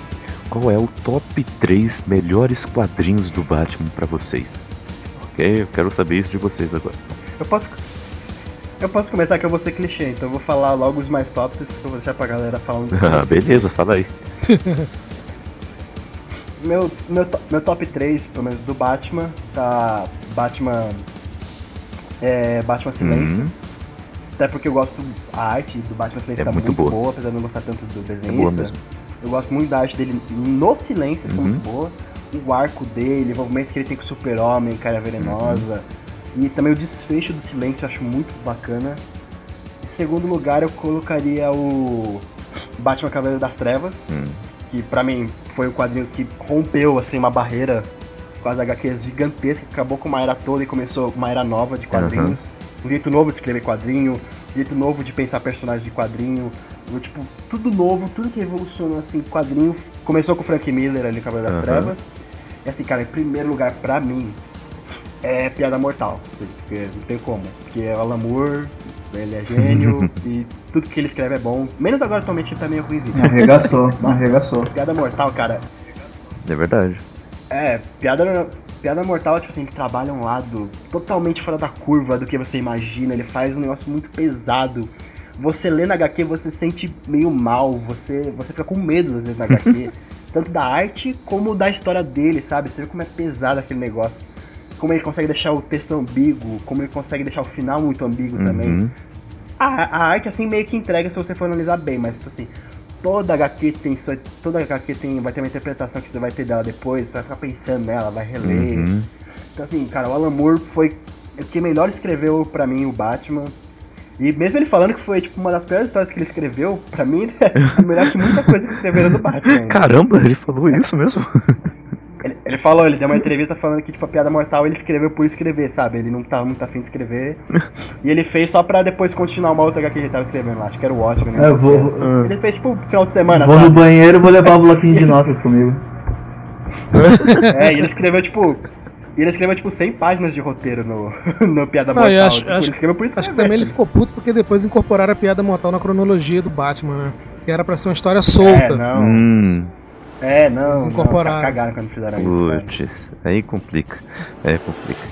Mas tem muitos que falam que piada mortal na verdade não é Batman, piada mortal. É Coringa, piada mortal, né?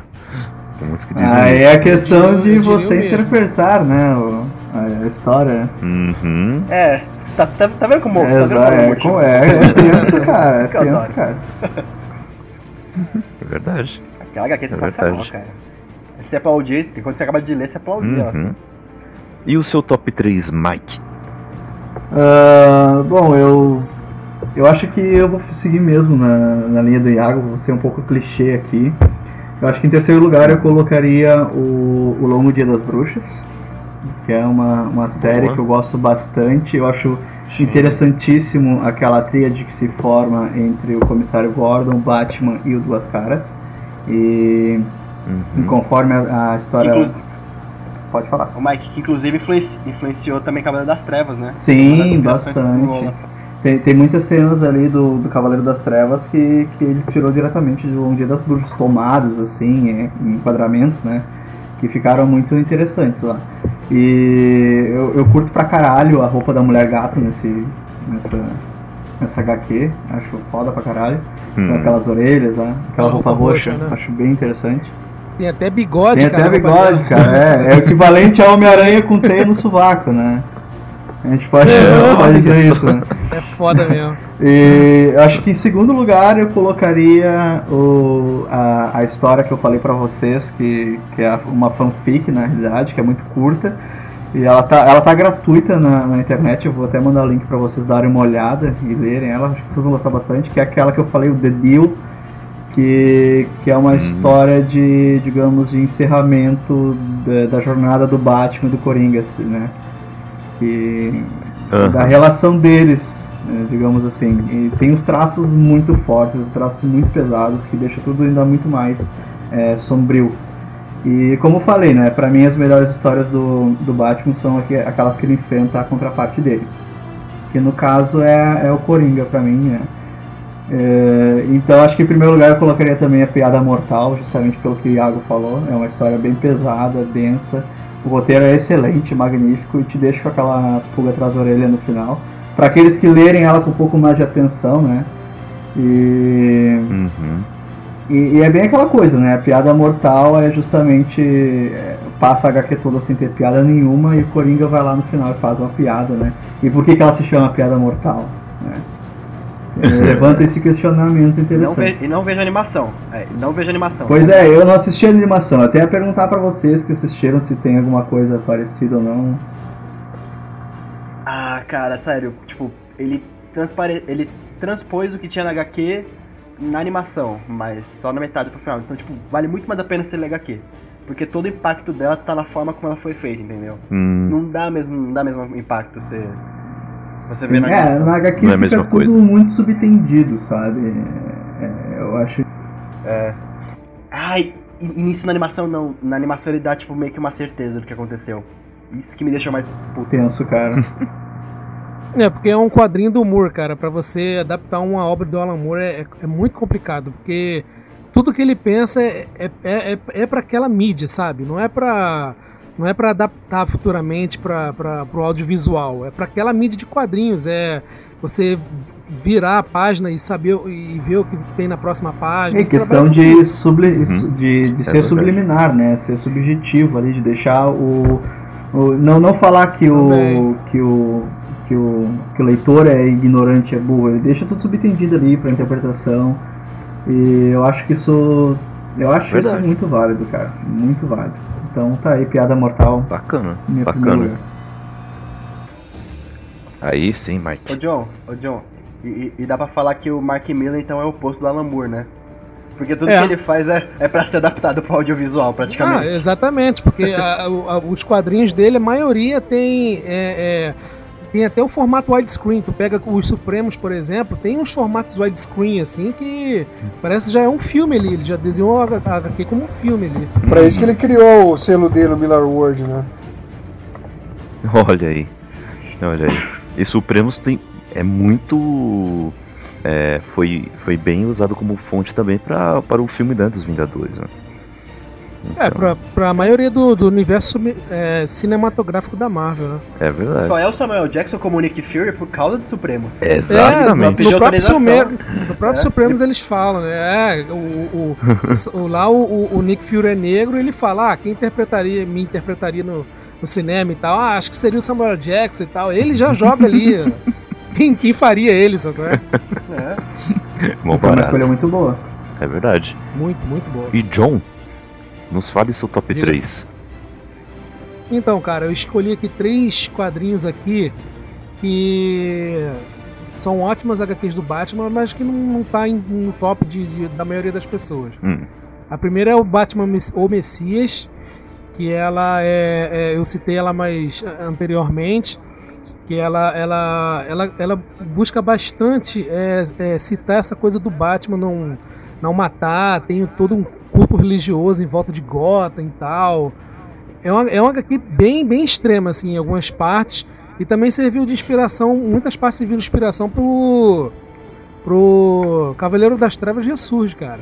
Aham. E aquela coisa toda ali de, de Gotham ficar sitia- é, sitiada, do, do Bane acabar com as, com as pontes de Gotham pra, pra não poder chegar reforços. Aquilo ali tudo tem na, nessa HQ. Olha E ela, ela foi escrita em 1988 e tem bastante influência do, do Cavaleiro das Trevas ainda, né? Que é, o Cavaleiro das Trevas é o quê? 86? E ele tem bastante influ- influência ainda, tem aquelas, aquelas trechos com, com televisores que o, o Frank Miller usa bastante no Cavaleiro das Trevas e tal. Uhum. E é uma HQ bem, bem, bem questionadora, assim. Coloca o Batman numa posição bem questionadora. Quebra ele totalmente. Em segundo lugar, eu trago Batman ano 100, que é, é um futuro pós-apocalíptico também do Batman, assim. é- é- ela tem bastante inspiração, traz bastante inspiração do, do, do ano 1, né? Tanto no nome, assim, quanto na, um pouco da história também. E traz um Batman meio que mais, como eu posso dizer, ele é um, é um Batman mais mais humano assim, mas ele é ao mesmo tempo mais monstruoso. Ele usa uma uma, uma espécie de dentadura assim para aterrorizar os inimigos. É um, é um Batman assim bem no extremo mesmo, cara. Ele é desenhado pelo pelo Paul Pope, então é um, é um traço Aham. bem característico dele assim, é bem diferentona mesmo. Eu gosto bastante dessa história. Ela foi lançada em em 2000, 2005 aqui pela Panini, em duas edições, né? Capa, capa é, normal, né? Capa mole. E é, é, relativamente fácil de achar, né? Tem que dar uma, uma procuradinha pra, pra achar. E o Batman Asilo Arkham, cara, uhum. em primeiro lugar, porque o Grant Morrison escrevendo Batman é, é, é tudo, mano. É tudo. assim, ele, ele coloca o, o, o, o, Batman é, contra o Coringa no Asilo Arkham, né? E ele, ele tem diversas. Essa HQ tem diversas camadas, assim, né, cara? Tem a camada psicológica dos, de outros personagens do Arkham, como Duas Caras, o, o próprio Crocodilo também, o Coringa, porra, tá muito bem trabalhado pelo Morrison psicologicamente. E é uma HQ que encontra relativamente fácil aí pra galera, pra galera ler. Hum. Interessante, mano, interessante. E, Fernando, qual o seu top 3 das melhores histórias do Batman? Bom, é, eu até fiz um, um, um vídeo do top 10 do, do Batman. E eu acho que seria o mais clichê, eu acho que de todos vocês aí que até agora opinaram. é, talvez o, o, terceiro lugar seja mais é, variável assim em termos de opinião. Eu coloco o Batman O Longo Dia das Bruxas. É, acho sensacional os desenhos, o roteiro. Jeff Loeb, na época que ele realmente sabia escrever, não era. É, ainda que seja um plot, um plot de sempre, né? O assassino misterioso e bababá, quem que é o assassino que ele usou. Não, é, o Jeff Loeb, é. o Jeff Loeb com o Tim Sale geralmente se sai. E, no, totalmente, daquela série de cores da Marvel, o Homem-Aranha é, Azul, Hulk o Homem-Aranha Azul espetacular. O Demolidor é, Amarelo. Bom, não, o cara, o cara é foda. Quando tá com o Tim Sale, né? Porque. Uhum. não, depois ele. Quando não, ele fez umas coisas legais. O, o, tem o Superman Quatro Estações também, que é com, com, com o Tim Sale, mas. Ah, algumas coisas depois ele acabou meio que ficando muito, muito repetitivo e com é, resoluções simplistas, enfim. E em segundo lugar, é, Batman 1, é, Frank Miller. Inclusive, eu sempre fiquei na dúvida se ficaria em primeiro lugar ou em segundo, eu acabei colocando em segundo, mas aquele início do Batman, a relação com, com o comissário Gordon, que na verdade ele é, é uma espécie de co-protagonista dessa série do Batman 1 e é muito fora toda essa construção dos personagens, assim. É, você vê o Batman início de carreira, o comissário Gordon quando não era comissário ainda, ele chegando em Gotham, descobrindo toda aquela polícia corrupta. Pô, é muito, muito foda. E o primeiro é Cavaleiro das Trevas, eu acho imbatível, sensacional, inovador, é, muito corajoso na, na, na, na forma da narrativa, explorando vários elementos que até então para os quadrinhos mainstreams assim eram totalmente impensáveis. E aí eu acho a história mais foda já feita do Batman assim. então eu coloco o Cavaleiro das Trevas na primeiríssima posição. Fernando Fernando. Oi. Fernando. Fernando você lembra? Clark isso é pra você lembrar que até hoje o único homem que te derrotou fui eu. Aí ele pega e dá um chute cara, assim no é sensacional, ah, cara. cara. Muito foda. É lindo, é lindo, é lindo, é lindo de se ver. É lindo. É, cara. Nossa, cara, muito bom, velho. Ele sair na noite com os cavalos. Puta, que, que Ele enfrentando. A, ele, a animação ele, também é maneira. aquele mutan, o mutante, né, que era o líder. É, ele. Tipo assim. Ele tava levando um pau, acho que ele levou um pau, depois ele volta mais recuperado e tal. E, e, e, ele sabe que não vai conseguir superar o cara, mas mesmo assim ele insiste, cara, e fala, tipo, cara, eu vou te. Não importa o que aconteça, vai ser na porrada. E foi na porrada que ele derrotou o cara. Muito foda, assim. Não, não, Depois ele volta com preparo, né? Depois o Batman com preparo.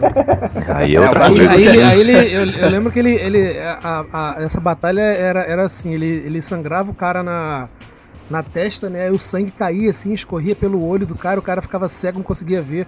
Aí ele ia acertando vários pontos vitais do cara assim, ele, aí ele solta a seguinte frase: Você aqui não. A gente não tá no campo de batalha, eu tô na mesa de cirurgia. Caraca, muito foda, mano. Isso na animação também, que, que fizeram em. Dois, duas animações que fizeram, foi um filme é, em duas partes. Porra, ficou muito bem reproduzido também, cara. Ficou é na lama que eles lutam, né? Caraca. Isso, é, exatamente. No, no lixão, né? Não, cara, sem Ô, contar, louco. tipo, que é a, a melhor, assim, disparado, a melhor apresentação do Coringa ever. Que ele tá no manicômio, tipo, ele tá triste. Você vê o Coringa triste, cara. É, Aí, aí o Batman volta a cena, cara. Quadro por quadro o Coringa começa a sorrir de novo. Mano, é Hum. muito ver, é pra, pra ver muito, que o, o muito Coringa precisa do Batman tanto quanto o Batman precisa dele, né, mano? Nossa, Hum. cara, demais. Eu quero É muito ver verdade. aquele num filme, cara. Mas, tipo, um filme bem feito. Mas muito É, essa, pô. essa cena do Coringa sorrindo pouco a pouco, assim, quando o Batman aparece, cara. Sensacional, né? Sensacional. Eu tenho um top 3 aqui, eu não coloquei tipo primeiro, segundo ou terceiro lugar, apenas selecionei três que eu acho as, as três melhores histórias em que eu li, né? Ainda faltam muitas, faltam muitas histórias que eu ainda não li, eu, eu ainda estou procurando, estou fazendo essa pesquisa, ainda tem que, mu- muita coisa para ler ali ainda. Você sabe qual é a minha teoria, né? Que a gente, a gente tá num certo nível de nerdice, né? Aí a gente vai evoluindo, completando no, as nossas missões, né? É tipo, tem que ler o Watchmen, né? Você tem que ler Authority, entendeu?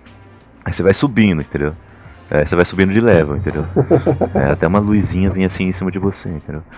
Aí tem três histórias que eu li e que eu me considero como, ah, como um cara que subiu um pouco de level ao, ao, ao ler. Que são O Longo Dia das Bruxas, sensacional pra mim, uma das melhores histórias de investigação Certeza. uh, bem uma história urbana muito bem feita uh, piada rapi- mortal É, ok, rapidinho, só dando um adendo, Ah. todo mundo falou, a maioria que concorda que Longo Dia das Bruxas é uma história muito foda. uh, Falando uma menção honrosa, a Vitória Sombria, que também é do Jeff Libby com o Tim Sale, que é tipo, meio que continuação de Longo Dia das Bruxas. Recomendo Ah, pra é? todo mundo, cara. É? Meio que uma continuação. E, cara, é sensacional igual, muito boa também. Vitória Sombria. bacana Uma menção bacana honrosa aí que Uhum. merece ser citada, como na cronologia do Batman. boa boa eu vou caçar também pra ler depois o longo dia das bruxas piada mortal pelos mesmos motivos que vocês falaram aí eu até iria um pouco mais a fundo é, em, em que essa história é muito boa para avaliar também a toda a, a, a psique do, do, do comissário Gordon também, né? Ele é um personagem muito central nessa história também, é, sendo, sendo o alvo do Coringa, né? E, e, o, e o grande objetivo do Coringa também é mostrar isso, né? Que o, o cara mais são que ele encontrou na vida, que é o, que é o Batman pra ele, ele tem que ser quebrado alguma, alguma hora, né? É, para isso ele vai tentar também provar essa tese fazendo isso com o Gordon também. É uma baita história, uma baita história. E também uma história em que não é propriamente dita do Batman, mas porém ele é o ele é o, o herói principal da história, que é Torre de Babel. Oh, uma baita história também. Lembrado. Ah, assim, tudo bem que tem aquele lance, né, de, de mostrar como o Batman é preparado, ó, como ele pode derrotar a Liga da Justiça toda sem suar. Olha só. Mas o, um ponto, o melhor ponto dessa história, na verdade, é, é trabalhar a falta de confiança ou a, a, a presença de confiança dos outros membros da Liga da Justiça com o Batman. Porque eles sofrem, sofrem na mão do, dos, dos planos que foram roubados do Batman e depois que eles descobrem que os planos eram do Batman, é um ponto de virada interessante na, na relação entre eles, né? E o Batman, o tempo todo, ele fica querendo evitar aquela discussão, né? Ele fala, não, depois a gente bate isso, vamos, vamos primeiro derrotar o, o Haas. É, Fica assim, até finalmente encarar de frente e falar sobre o assunto no final, né? É, é muito legal isso, como eles trabalham essa relação do, da, da justiça, né? Eu não sei pra que tava o homem elástico ali, né? O homem borracha, sei lá. Mas tudo bem, né? Cumprir cota. tudo bem. É, Complicado. tinha, Tem um personagem elástico. Tem que ter um personagem Tinha que elástico. poder- Então, Tinha que ter alguém que poder mais merda ali, aí puseram ele assim. é, cumprindo, cumprindo cota mesmo.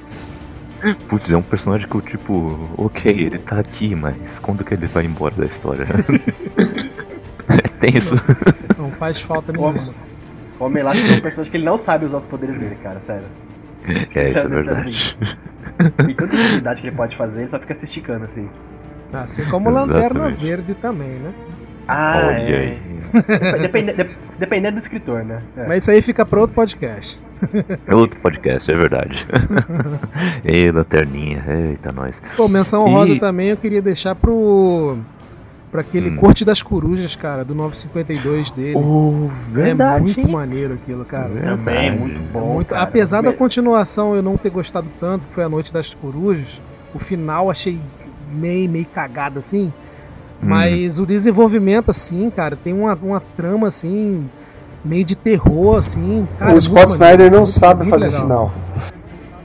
Não, Não não, sabe. sabe. cara. Não Não sabe. Cara, o cara, pelo amor de Trabalha tudo, todo certinho, chega no final e joga merda no, na parede. Exatamente, cara. O cara Ele dá uma derrapada. ele faz um né, desenvolvimento sensacional, cara. Que nem aquele a, a morte, morte da família, que é a volta do Coringa, com Também. aquela, com aquela Também, muito Cara, foda. aí é o, o desenvolvimento, acho que é o Coringa mais psicótico que eu já vi nos quadrinhos. Ele tá simplesmente doido, insano, cruel, tudo. E é um desenvolvimento muito foda. Aí chega no final, uf, eu não- acho que é melhor não falar pra não soltar spoiler, né? Não sei se vocês leram, enfim. Uhum. Mas o final é tão broxante que ele cria um, um- um- um Coringa tão malvado, tão cruel. Aí você fala, ah, cara, eu não acredito que o Coringa fez tudo isso pra isso, pra esse finalzinho. Aí eu falei, ah, cara, aquilo ali Hum. me jogou, jogou um balde de água fria. Não faz juiz. Não, O, não, o não, Scott não. Snyder, ele- o Scott Snyder, o É. Scott Snyder ele tem o superpoder de fazer um anticlima no final. É incrível. Ele faz um clímax ótimo. Aí depois ele, ele faz um anticlima do nada no final, cara. Eu não sei porque ele, toda HQ dele faz isso. Já viram a volta, né? O tchan, tan, tan. Tchan, Aí você. É. É. é, Foi isso, né? Fazer o quê? É, fazer o quê? Ai, ai. E bom, vamos aqui então para nossa, o nosso bloco final de recomendações, né? Recomendamos muitas obras durante esse podcast, mas agora é o momento em que a gente recomenda um em específico, um livro ou HQ aí do universo da DC Comics ou exclusivamente do Batman, né? Para os, os nossos ouvintes continuarem explorando esse, esse grande universo aí que, que é bastante amplo, tem muita coisa boa por aí. É, Iago, você quer começar? Cara, começa você que eu vou pegar o nome da minha história aqui ainda, peraí. Era É, pegar o sério? nome da história ainda. É, eu tava com ela na cabeça e esqueci aqui. Vai começar rapidinho que daí, eu, daí eu vou. Beleza. Eu gostaria de indicar o livro Wayne the Gotham. É é um livro que você pode até pegar com um box aí, que vem ele e vem, e vem Krypton, né? os últimos dias de Krypton. Que são duas histórias em que exploram o- os, dois, os dois heróis mais populares da DC. né? E his- essa história do Batman não foge do clima que de todas essas principais HQs que, que mencionamos. Né? É uma HQ em que traz investigação, em que traz um confrontamento com o passado do, do Batman.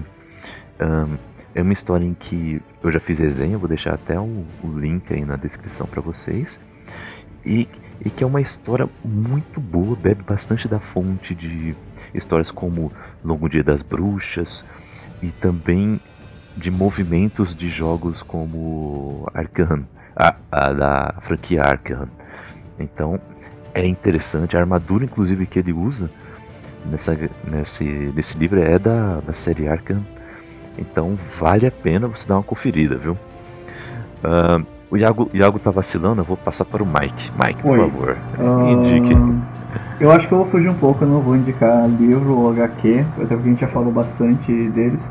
Eu vou indicar os jogos da franquia Arkham, que são jogos espetaculares para quem quer é, conhecer, se sentir na pele do Batman, né? É excelente, se tiver a oportunidade de jogar, jogue todos eles. E principalmente o Arkham City, que é o segundo jogo, se eu não me engano, me corrija se eu estiver errado. É o segundo jogo que saiu para PlayStation 3. E os mais recentes são espetaculares, mas eu gosto bastante desse pela história, desfecho dela me agrada bastante. E, então tá aí, minha recomendação. Aí Bora. sim. Peguei aqui. Não, você vai, você vai ficar por último. Tô de castigo. Que do mal. tá de castigo. É isso aí. John, indique, por favor. Vamos lá. é, além das três que eu, que eu citei como a mais top, já sendo indicações também, É, eu vou citar uma que expande bastante o universo do Batman, que é o que é a, a, a HQ Gotham, que agora está lançando como nome de Gotham, né? Que é o DPGC Central, que é a HQ que se passa dentro do da unidade de crimes da, de Gotham City, cara, que é, é fenomenal. Assim, expande bastante a mitologia do Batman. É, tem poucas participações do Batman, mas participações assim bem, bem rápidas assim e certeiras. Não fica se centrando só nele as histórias, mas as histórias se passam tipo é, como, como os policiais comuns de Gotham City iriam lidar com os supervilões do Batman. Porque assim, pro Batman é mole, né, cara? Você chega, você é, tá lá o Mr. Freeze congelando geral, chega o Batman, dá só um soco no, no, nele e pronto, acabou, tá preso, pronto. Mas como seriam os policiais de Gotham City lidando com, com, com crimes que, que, desses super poderosos, né? Desses, crime, é, desses crimes mais insanos, super né? vilões. Do, é, é, super vilões. Dos super vilões do universo do Batman, cara. E é sensacional essas, essas histórias. Bacana, John, bacana. Eu já ouvi falar bastante dessas HQs do, do, do Gotham. Muito Vou boa, procurar ler mais também. Ah, dizem que se a série seguisse a série de TV da Fox, seguisse essas HQs, seria uma baita série. É, seria tão, seria tão É o que melhor. eu- Você, é o que eu você acho não tem também. ideia. Ah, cara, é, tanta coisa relacionada a Batman, se seguisse as HQ seria melhor, né? Aham. Hum. É verdade. o Mike resumiu bem. Essa, essa em específico seria melhor porque tem até o mesmo nome da HQ, sabe? E, podia- e, tipo, é muito interessante você pensar como os policiais de Gotham agem sem o Batman, cara. É uma coisa, tipo, uma premissa interessante, funcionaria numa série. Cara, quando, Hum. vem, quando aparece né? o Coringa, os caras. Cara, os caras pira. Porque o Coringa, assim, é o, é o ápice, né? Você vai escalando a escadinha do Batman até chegar no Coringa. Aí fodeu. Uhum. Daí o negócio lascou. e. E Fernando, a sua indicação para os nossos ouvintes? Então, é, deixa eu perguntar pra vocês, a indicação tem que ser do universo do Batman relacionado ou não? Como é que é? Não, se quiser indicar qualquer outra coisa, pode. É, Ah, é? tá livre. É. Não, tá livre. Então não. Ah, não, então tranquilo. Eu vou- indicar um, um- um- filme coreano. É um filme de Eu pensei- 2008. Ô, Fernando, eu, eu jurava que você ia indicar uma HQ do Hulk, cara. É filme- Eu jurava, cara.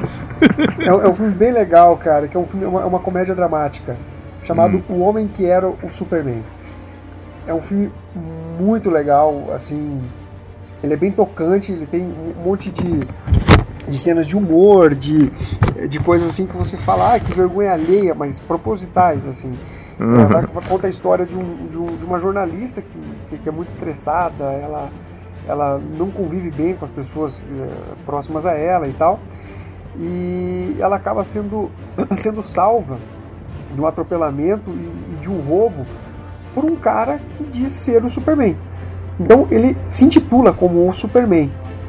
E ele inclusive usa uma capa, assim, mas ele não usa o uniforme do Superman, ele tem uma capa tal. E, e ela percebe que o cara é meio estranho e ela resolve fazer um documentário sobre a, a, vida desse cara. E ela começa a descobrir algumas coisas sobre ele, sobre a origem desse Superman e, vamos dizer assim, da kryptonita ah, desse cara. E é uma história assim, que ela, ela- ela tem tons de comédia, mas eu diria que pesa talvez um pouquinho mais pro drama. Então fica a dica aí do, do- desse filme aí que é de é um filme sul-coreano de 2008 que é o Homem que era o Superman. Acredito que pela internet aí baixando dá pra dá para assistir. Cara, que Ah, bacana. interessante, cara. Eu, já, eu vou, vou até baixar aqui. Não, cara, é muito bom. Eu, eu- teve uma- essa época que eu tava cinéfilo, assim, então eu, eu assistia filme de, de tudo que era país, do Afeganistão, do Irã, da Dinamarca. Eu, eu tava bem doido assistindo. Até, até no meu canal tem a- a dicas de filmes desconhecidos.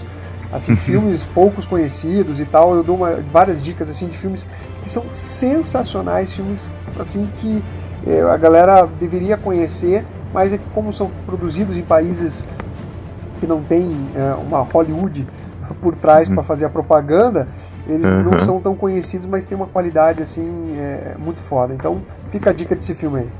Bacana. O Iago adora filme coreano, viu? Vixe. Pô, Eu adoro também, cara. Não, cara, eles são muito bons, cara. Hoje, ou- tá- esse ano o cinema sul-coreano tá sens- sensacional. Só filmaço. E Água, aproveita e já mande a sua indicação, sua recomendação. Eu vou indicar uma HQ que eu, eu li recentemente. Recentemente não, vai, faz alguns meses. E, cara, todo mundo falava dessa HQ e eu li pouco tempo depois. Tem o Batman, mas não é focada nele. Que é Crise de Identidade. Cara, Nossa, hum. sensacional. É, Melhor HQ, saga da DC. Uma das melhores, cara. A Crise de Identidade pra mim é uma das melhores. Aí, tipo assim, começam a. É, começam a descobrir, tipo assim, a identidade do, dos heróis. E, me, e meio que tipo, assim, tem uma sombra, assim, você vê na Mega HQ, que é meio que o, o vilão, entre aspas, né? E, cara. Hum essa crise de identidade, cara, ela é, ela é, muito boa, velho. Tipo, todo o desenvolvimento dela. Do, eu não quero dar nenhum spoiler, porque o pessoal tem que ler. Porque qualquer coisa que eu soltar pode ser um spoiler muito grande. Mas, cara, o começo dela é meio morno, mas quando pega do, do meio para desenvolver ela. Nossa, sensacional, velho. É uma puta trama, envolve quase todos os heróis da liga. Envolve, tipo, magia, envolve conspiração, envolve um monte de coisa, cara. Você fica lá, tipo, meio, meio, meio biruta lendo. E quando chega no final, meu amigo, que final. Né, tipo, pra mim. Pra mim tá no meu top 10 de finais de HQ, assim. Envolve tudo aquilo que é. Envolve tudo aquilo que é ruim, mas que a gente gosta, né? É, é não, tipo assim, é, é, a gente gosta, mas tipo assim, é muito bem trabalhado, sabe? Ele conseguiu não, é tudo aquilo numa trama muito envolvente e que você fica preso nela, sabe? Você quer saber o mistério, saber, mano, quem que é o cara? Quem que é que tá fazendo tudo isso, sabe? E você fica louco porque ele te dá muita pouca pista, sabe? Você, você, não, você não pega na hora, é só depois lá no final que. Puta, né? É, a, a, não, dá, dá pra falar qual que é o, a, o, o plot, que a plot é a, é a morte da, da mulher do Homem Elástico. Né? É, da mulher do Homem Elástico, que daí eles descobrem, né? É, que daí eles é, descobrem a, a mulher dele morreu e eles querem descobrir quem que é o assassino. Eles começam a fazer uma investigação, só que a, a partir desse plot abre-se várias pontas e, e, tudo ao mesmo tempo rolando e você fica louco, cara, com o que está acontecendo. Você, você, não acredita nas descobertas que são feitas, nas ações dos heróis. Muito herói ali toma ações assim extremas. É, é cara, tipo assim, não, não só herói, envolve vilão também, tá ligado? E você fica, caramba, também tá envolvendo vilão nisso? Você, meu Deus, de onde vai essa história? Cara, é, é, muito é fechadinho, é sete edições. Velho, quem tá escutando esse podcast, leia Crise de Identidade. É uma é, das melhores sagas da HQ. É, cara. Mano, puto escritor, ótimo. Aí é, sim. É, ele, ele, é um romancista, né? Ele veio de livros. Inclusive, ele escreveu uh, uma do Arqueiro Verde, que é Arqueiro Verde a Busca, que é sensacional também, é do mesmo, do mesmo escritor. Que, aliás, não sei o que aconteceu com ele que sumiu, né? Mas o cara, o cara é foda, o cara é muito bom. Pô, cara, ele tinha que voltar a fazer umas outras sagas aí, mano. Tinha. e, e, Fernando, já aproveite e fale um pouco mais sobre aí o, o Central HQs, fale aí pra gente aí que, que novidades estão chegando aí, agora é o seu momento aí. E aí galera, beleza? Pra quem não me conhece, eu sou o Fernando, tenho um canal Central HQs no YouTube, é, voltado para particularmente resenha de quadrinhos, ainda que a gente aborde filmes de super-heróis, fale vez ou outra sobre um ou outro filme, é, os quadrinhos em geral, mas não só quadrinhos Marvel, DC, assim como de tudo que você pode imaginar, desde quadrinhos europeus, independentes, alternativos, é, argentinos, mangás e tudo mais, e as novidades aí que a gente está com uma campanha para chegar aos 60 mil inscritos até a metade do ano. A gente vai colocar alguns outros projetos aí de volta de crossovers que o pessoal gosta bastante, é, fazer lives no, no canal, e o Bar HQ tem uma, uma constância maior também, que é um, é um quadro nosso que a gente senta com alguns amigos ali, tomando uma cerveja, comendo alguma coisa e é, batendo um papo aí sobre o universo dos quadrinhos. Então, se você não conhece, se inscreva lá no canal e acompanhe a gente. E a gente tem fanpage também, Twitter, Instagram, então, enfim. o, o, link do canal está aí na descrição aí, então acompanhe. E eu recomendo, viu? Eu recomendo, tô sempre assistindo lá eu, eu recomendo pra quem também quiser começar a ler HQ, precisar de dica, não sabe se uma HQ é boa ou não, vai com o Fernando que ele faz umas resenhas muito boa. É verdade. É, é, tem, não falta tem ali, diversas cara. guias lá também, né? De top, tops também de quadrinhos. Eu acompanho também bastante, cara. Valeu, galera. olha aí, olha aí. e eu também gostaria de fazer um convite para todos vocês, porque na agora temos também um novo quadro o Expresso do Dia. em que é um quadro em que está saindo agora todas as segundas-feiras, ok? Em que analisamos um livro ou quadrinho específico, ok? Sempre sentamos em duas ou três pessoas e debatemos a fundo cada obra dessas, ok? E olha, fique de olhos, viu? Fique de olho porque estão vindo por aí convidados, ok? Estão vindo convidados por aí em que vão apresentar livros e quadrinhos exclusivos para vocês, ok? E ó, já fica o convite, viu, Fernando? Para também Opa. estar nesse quadro com a gente, viu?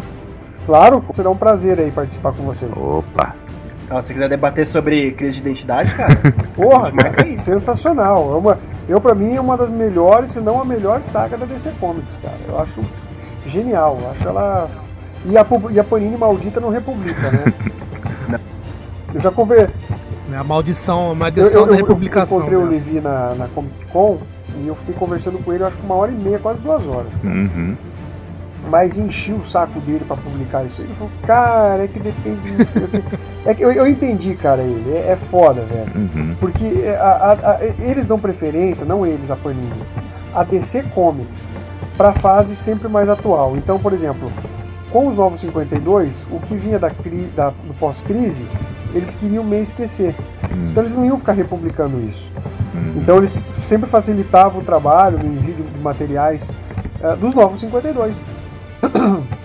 E crise, e crise de identidade fica ali naquele naquele limbo, né? Uhum. Então ele tem, ele tem uma certa dificuldade em, em, em, lançar. Claro que também eu acho que falta um pouco de vontade, mas esse é um material que eu acho que todo mundo queria ter. Uhum. Mas acho que com o Rebirth agora deve ficar fácil de voltar, não deve não? Ah, provavelmente. Ainda difícil, é, depende, é muita coisa. A DC meio que tá retomando, assim, os tempos áureos dela e tal. É, é, muita coisa ainda.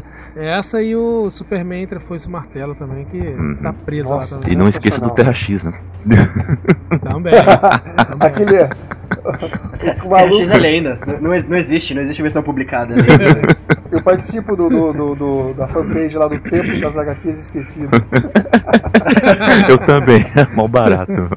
Ai, ai. Ah, mas ele faz um trabalho foda, o cara faz um trabalho foda. É Bota pressão mesmo, tá certo? Ele, eu sempre compartilho lá na fanpage. Uhum. Tá certo, né? Tá certo mesmo.